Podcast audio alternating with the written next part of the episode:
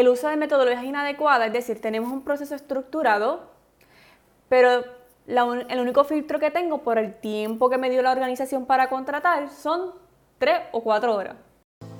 Saludos a todos y bienvenidos a Conducta, organizacional. Mi nombre es Caroline Rodríguez y abrimos este espacio para discutir temas relevantes de los aspectos psicológicos en los entornos laborales. Síguenos en Instagram, Facebook y las distintas plataformas para escuchar podcasts. Comparte con tus amigos y disfruta del contenido.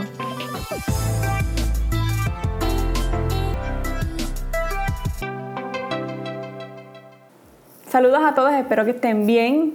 Hoy vamos a estar explorando los dilemas éticos que se dan en el proceso de reclutamiento. Te invito a que te quedes conmigo hasta el final. Vamos a estar hablando de la importancia de hablar de estos dilemas éticos. ¿Cuáles son esos problemas relacionados a las conductas que emiten los profesionales de la salud en las organizaciones, los profesionales de gestión del personal, y adicional vamos a hablar de las consecuencias de cada uno de ellos. El objetivo principal es explorar, dialogar sobre dilemas éticos y las, y las consecuencias que suceden en el proceso de reclutamiento particularmente. Cuando hablamos de dilemas éticos en los negocios hay muchísimos y muy abarcador, pero hoy vamos a estar enfocándonos en los eh, dilemas éticos, especialmente en el proceso que se da de reclutamiento. Y para esto, ¿por qué es importante tocar, hablar sobre dilemas éticos? Mayormente desde el punto de vista de la psicología del trabajo y las organizaciones. Y es porque la psicología EO. Vamos a llamarle EO, Psicología Industrial Organizacional, o como en la universidad le llamamos PIO, ¿verdad? Le resumimos así PIO.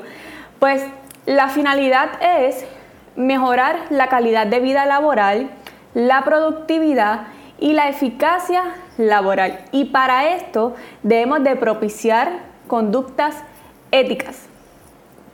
¿Y por qué precisamente en, el proceso de reclutamiento? Y bueno, en el transcurso de la conversación vamos a ver exactamente por qué es importante este tema para la psicología de las organizaciones. Pero para dar un adelanto, el proceso de reclutamiento, para aquellos que han estado en la práctica profesional, eh, ya sea que eres psicólogo industrial organizacional, que eres gerente de recursos humanos o que eres técnico de recursos humanos y has estado en estas funciones, sabes de alguna manera u otra cómo se lleva un proceso de reclutamiento. Si todavía quieres aprender y quieres seguir desarrollándote en este hermoso campo, quédate conmigo porque al final te voy a invitar a que puedas seguir los recursos que tenemos para ti sobre este tema de reclutamiento. Ahora, en el proceso de reclutamiento utilizamos distintas fases, distintas metodologías para qué? Para conocer las competencias del puesto, es decir, conocer cuáles son los conocimientos que necesita cierta persona para ocupar cierto puesto cuáles son las habilidades, cuáles son las destrezas y cuáles son los requisitos básicos que necesita el postulante, el, candidato, para postularse, ¿verdad? Pues todas estas eh, cualidades que nosotros buscamos como, como reclutadores, como psicólogos industriales en procesos de buscar candidatos para nuestra empresa o para la empresa para la cual trabajamos, requiere de ciertas metodologías. Y estas metodologías, ya sean que se den por pruebas de reclutamiento, que se den por pruebas psicológicas, pruebas organizacionales, ciertas destrezas para entrevistar, requiere de cierto grado de conducta ética, eh, bueno, cierto grado no, completamente promover una conducta ética en este proceso. Y vamos a estar dialogando sobre qué conductas particularmente eh, estamos tentados, estamos totalmente en esta lucha constante de promover y ser partícipes de promover conductas éticas.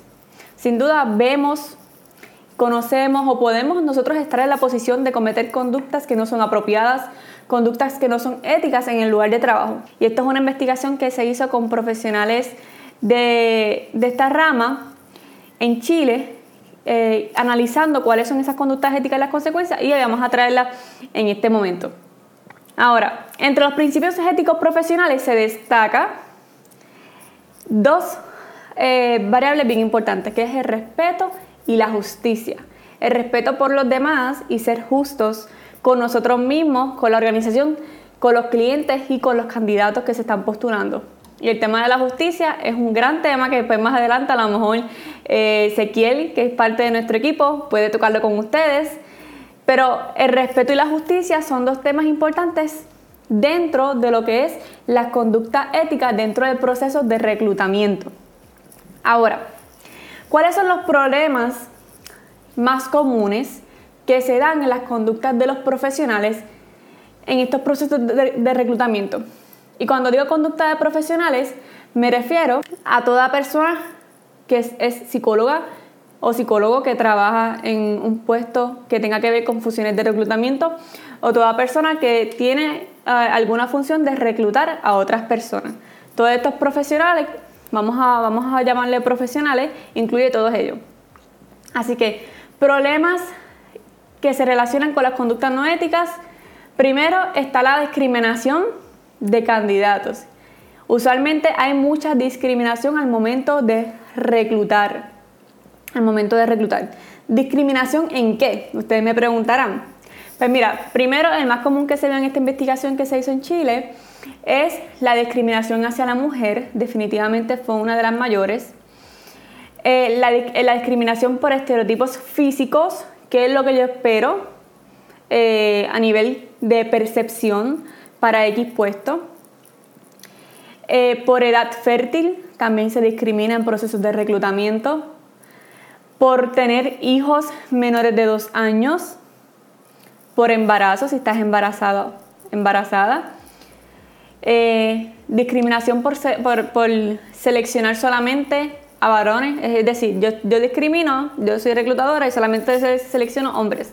También sucede mucho eso en el campo de reclutamiento. Discriminación por apariencia física, por religión, por estado civil, por si eres una, una persona que participa eh, de en sindicatos, por donde vives y por el tipo de nacionalidad que eres. Estos son ejemplos reales según un estudio realizado, un estudio científico realizado sobre este tema.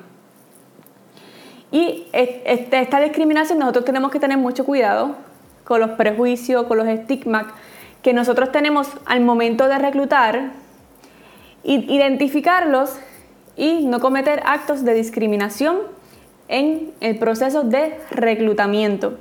También otro de los problemas reconocidos en estas conductas profesionales es favorecer a los candidatos.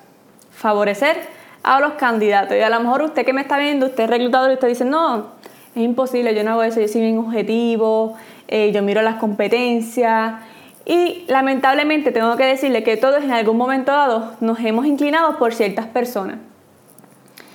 Y todos no están, No hay nadie que no esté exento de eso. Todos podemos pasar por eso, eso es algo normal.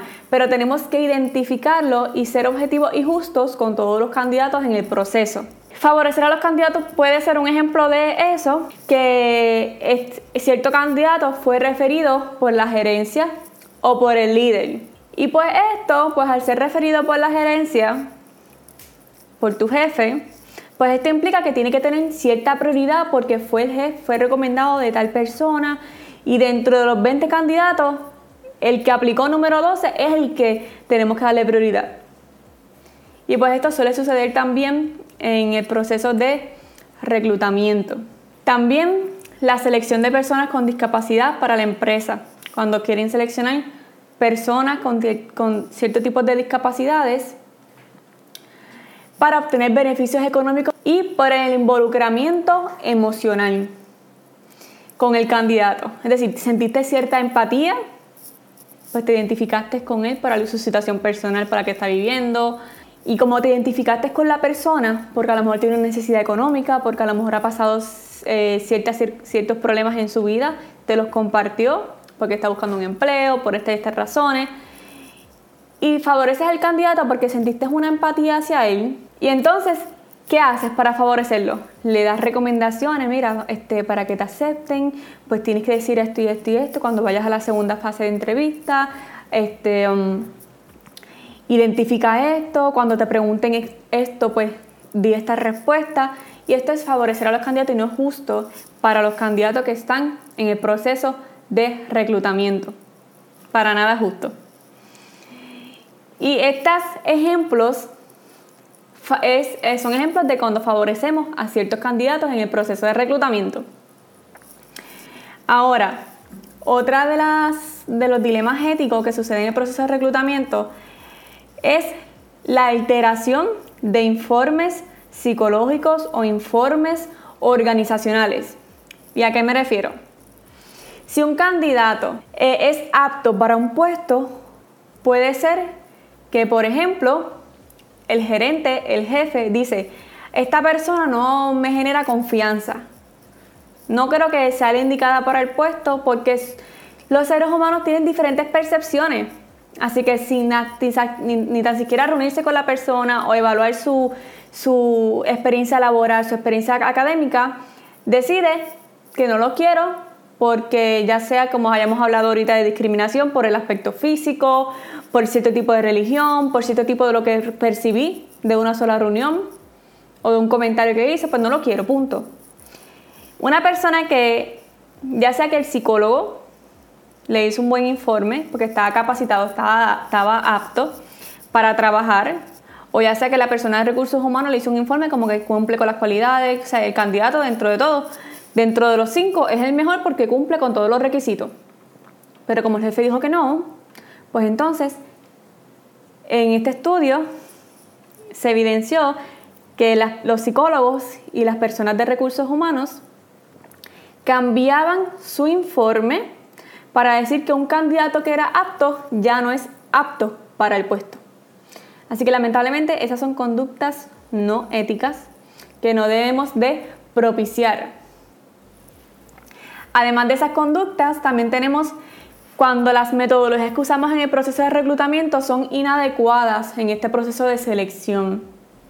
Por ejemplo, la organización tiene una prioridad, un rush de contratar a, cierto, a, ciertas personas, pero en tres horas yo necesito que usted, que usted me, que me consiga a ocho personas. Rápido, lo necesito rush.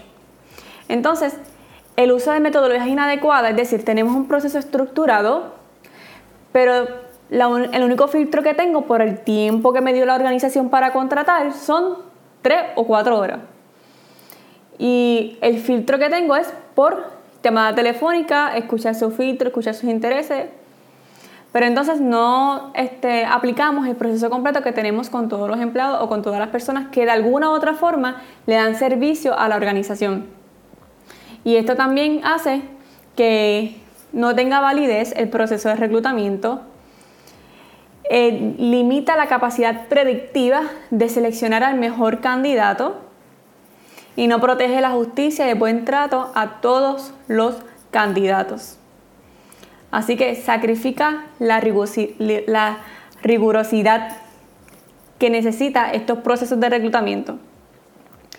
Así que esto se resuelve anticipando, planificando estos espacios vacíos o esta requisición del personal que por el ajetreo del tiempo, por la falta de planificación, se dice a última hora. Así que esas son cosas que nosotros podemos, como organización, prevenir si hacemos estudios de análisis de puestos, hacemos estudios, tenemos X proyectos, tenemos X cuentas corriendo y para este evento que es, un, que es, es un, en un mes, este evento se va a dar un mes y en este evento necesitamos 20 eh, personas. Y yo estoy contando con que parte de estas 20 personas van a ser de mi equipo. Quiere decir que un evento que fuera de la empresa, yo voy a traerme a todo mi equipo para trabajar conmigo fuera de la empresa en puestos que no están relacionados, pero los comprometo. Cuando se está acercando el, día del evento, puede ser que ocurran muchos otros, eh, otros rush o otros deadline con otros clientes y por lo tanto esa cantidad que tú tenías pensado para llevarte al evento a trabajar fuera contigo, pues entonces necesitan quedarse en la oficina para hacer sus tareas, para, hacer, para cumplir con sus deadline, con los clientes que ya tienen también. Y entonces cometemos este acto de entonces necesito rush 10 personas para ahora. Para ahora, este, así rush. Y esto es falta de planificación. Falta de planificación y organización. No dudo que en momentos hayan excepciones, pero no puede ser la norma. Y además de eso, otro de los problemas comunes que suceden es la difusión indebida de instrumentos y procedimientos técnicos. En otras palabras, enseñar a utilizar pruebas psicológicas a personas ajenas a la profesión. Para que los que no conocen, las pruebas psicológicas deben ser administradas y están autorizados los psicólogos licenciados, preferiblemente con especialización en las organizaciones. Pero tú como psicólogo no puedes enseñar a otra persona que sea parte del equipo de reclutamiento administrar dichas pruebas porque eso requiere una licencia para ejercerlo. Y puede suceder que a lo mejor no requiera una licencia, pero eh, tuviste Roche, entonces la persona de contabilidad la llamaste, le enseñaste dicha prueba, que a lo mejor no es psicológica, es organizacional, pero se la enseñaste por encima, y esta persona está con una información fresca, no la administra de la mejor manera, por lo tanto, la metodología no se usó igual entre todos los candidatos, porque ese día particularmente no pudiste administrarla por X o Y razón, que muchas de esas X o Y razón se pueden evitar para planificar tu agenda, planificar tu día y tus compromisos. Y pues el proceso de, de implementar la metodología que tienes en el proceso de reclutamiento se ve afectada.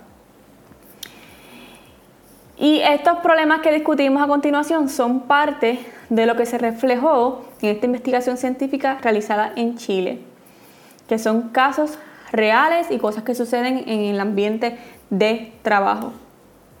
Ahora, en esta investigación se habló de la conducta observada. Lo que otros colegas han observado que ha pasado de conductas que no son éticas. Por ejemplo, no notificar a los postulantes que fueron descartados del proceso de selección. Yo, eso en, un taller que yo doy de reclutamiento, eso es algo bien preciso, que eh, eh, es un proceso que debemos de hacer y es notificar a los candidatos que, que ya cuando se acaba el proceso de reclutamiento ya fue seleccionado, por lo tanto esa persona ya sabe que a lo mejor, pues mira, no fue seleccionado este trabajo, pues tienes que buscar otro trabajo, pero no dejamos al candidato pendiente del estatus de la entrevista. Así que eso es bien importante. El uso y la difusión indebida de instrumentos y procedimientos técnicos, que eso lo hablamos. La falsificación de referencias de los candidatos, sí, pasa. Copia textual completa, es decir, copy-paste. Copy-paste completo o parcial de los informes psicológicos o informes laborales. Es decir, no hacer una integración entre las pruebas administradas y versus el diálogo o las entrevistas tenemos ya un formato estandarizado y le damos copy paste y ponemos y colocamos entendemos lo que es necesario pero no le damos ese sabor no le damos esa e, eso que es necesario para que realmente cuál es el propósito cuál es el objetivo de una prueba del informe. Y tenemos que replantearnos ciertas cosas. Y por eso es importante el proceso de evaluación.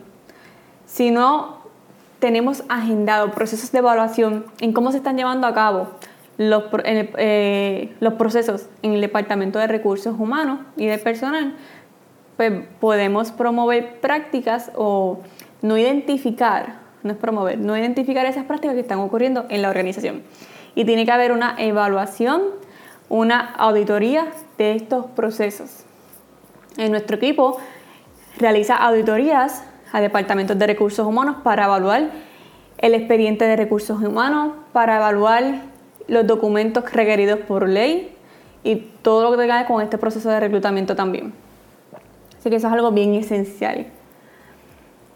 También la realización de entrevistas de selección focalizadas en la vida privada de las personas. Eso es un error que cometen los entrevistadores cuando entonces quieren saber de la vida privada, cuando no necesariamente es el foco y no es lo que el puesto requiere. Cuando nosotros entrevistamos a candidatos para un puesto, tenemos que tener con nosotros el job description. Sencillo. En el job description, en, como lo conocen, la descripción del puesto nos va a decir cuál es el resumen de ese puesto, cuál es el título del puesto, cuáles eh, son las funciones principales, cuáles son las otras funciones relacionadas. También nos tiene que indicar cuáles son las habilidades, cuáles son los conocimientos, a quién le supervisa este puesto, eh, si es un puesto directivo o no. Todo eso tiene que estar detallado ahí. Y cuando no contamos con una descripción de puesto o no la tenemos actualizada, pues tenemos problemas porque no estamos siendo efectivos en el proceso de reclutamiento. Eso es básico. Y puedo entender que muchas veces el ajetreo, eh, pues no le damos, no vamos a suponer que el tiempo pues no, no nos da. Pero les tengo que aconsejar, les tengo que recomendar que nosotros, las personas, invierten su tiempo en lo que entienden que es prioridad. Y muchas veces no invertimos el tiempo necesario para el desarrollo de nuestro equipo de trabajo, para optimizar recursos, para ayudarles a ellos a crecer profesionalmente.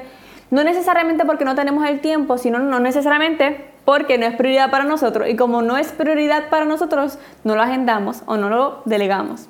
Y eso eh, les recomiendo que saquen en su agenda ese tiempo. Ya sabes, no tienes que hacerlo tú todo, solo. Contrata recursos especializados en el tema, contrata compañías de servicios que te ayuden, delega a tu equipo de trabajo tareas para que puedan eh, poner en acción el desarrollo de la organización para optimizar el talento de tu recurso humano. Eso es esencial. Y vamos a las consecuencias. Ya mencionamos eh, unos, este, las conductas no éticas que se dan en este proceso y cuáles son las consecuencias que vamos a estar discutiendo. Bueno, vamos a, vamos a discutir los efectos que se dan, los efectos negativos que se dan a nivel organizacional, a nivel personal, en el caso de los postulantes que reciben un impacto cuando ven conductas no éticas, y en el, en el caso de los profesionales que emiten estas conductas. Ahora, a nivel organizacional, esto representa un costo para la empresa a nivel organizacional. Los postulantes que salen desilusionados del proceso de reclutamiento abandonan el proceso cuando son personas íntegras, personas que, que cuidan muy bien el aspecto ético en su trabajo, pues abandonan el proceso. Si tú tienes una persona, hoy día eh, buscar a una persona indicada para el puesto y retenerla es difícil. Imagínate que en el proceso, por conductas no éticas, se te vaya y tengas que volver a realizar el proceso. Y esto implica en más ciclo, en más tiempo, en más dinero. También, si contratas a una persona con, en, un proceso de conducta no ética, tienes bajo desempeño del candidato. ¿Por qué? Porque seleccionamos mal el candidato, lo, separamos por, lo, lo seleccionamos por cierta discriminación ay, es que me pareció bien bonito, me pareció bien bonito y este es el indicado para el puesto, la indicada. Y puede ser que no tenga las competencias necesarias para ejercer dichas funciones. Y eso corre mal, mal desempeño. O puede ser que porque fulano me lo recomendó, yo tengo que contratarlo. Indirectamente tenga el requisito educativo o no. Y ocurren situaciones también. Y a nivel legal, pues ocurren demandas por discriminación. A nivel personal, en el caso de los postulantes, rechazan la oferta. Los postulantes, la consecuencia es que cuando ven una percepción de poca justicia o de que no hay justicia en esta empresa, rechazan la oferta de trabajo. Le divulgan a otros cómo es esa organización, cómo se mueve. La imagen de la empresa se ve afectada. Tiene mayor intención de abandono y produce desconfianza y trabajar en un ambiente, de, un ambiente que, donde, se donde se respire desconfianza y tengas personas que no confíen en ti, que no confíen en la empresa, realmente no es nada, nada provechoso. A nivel personal, los profesionales que, que promueven conductas no éticas en el trabajo tienen la percepción de que es el indicado sin cumplir con los requisitos del, puesto. Es decir, eh, esta persona, yo vamos a suponer que soy reclutadora y esta persona no cumple con los requisitos, pero aún así tengo la percepción de que es el indicado, de que es el correcto y decido eh, contratarlo. ¿Qué consecuencias tiene esto? Pues mira, en sí mismo eh, vive, pasa por procesos incómodos por tomar esos tipos de decisiones y también emociones negativas, frustración, culpa, pasa vergüenza, pena o desesperanza. También eh, mentalmente ocurre un rechazo explícito hacia su trabajo, tiene rezos de renunciar a la empresa si ha cometido muchos actos y se siente avergonzado y deja de desempeñar eh, desea mudarse de, ese departamento a otro departamento o dejar de desempeñar esas áreas por las conductas no éticas que ha promovido, que ha, que ha realizado. Y se sienten mal con su trabajo y consigo mismos. Y, pues, y estas personas también describen como consecuencia que su trabajo es una pérdida de tiempo o que realizar esa función es una pérdida de tiempo porque no estamos siguiendo los debidos procesos que son útiles para contratar a una persona. Y por lo tanto, si brincamos los procesos, pues estamos perdiendo el tiempo, estamos cogiendo a cualquiera. Así que esto suele suceder. Y en el contexto, tiene impactos negativos en la imagen de la empresa, tanto en cliente como en candidato. Hay despidos, suceden despidos injustificados, rotación del personal y problemas en las relaciones interpersonales. Válgame, y si podemos sentarnos aquí de todas las cosas consecuencias negativas, me concentré solamente en un estudio, como les había mencionado, pero hay muchísimas más. Y les traigo como que este brief de lo que es la ética profesional en el caso de reclutadores o psicólogos industriales organizacionales para que evalúen cómo están haciendo su trabajo, qué metodologías, metodologías están usando y cómo las están implementando. Así que no me quiero ir sin antes comunicarte lo que te había dicho al principio de los recursos que tenemos.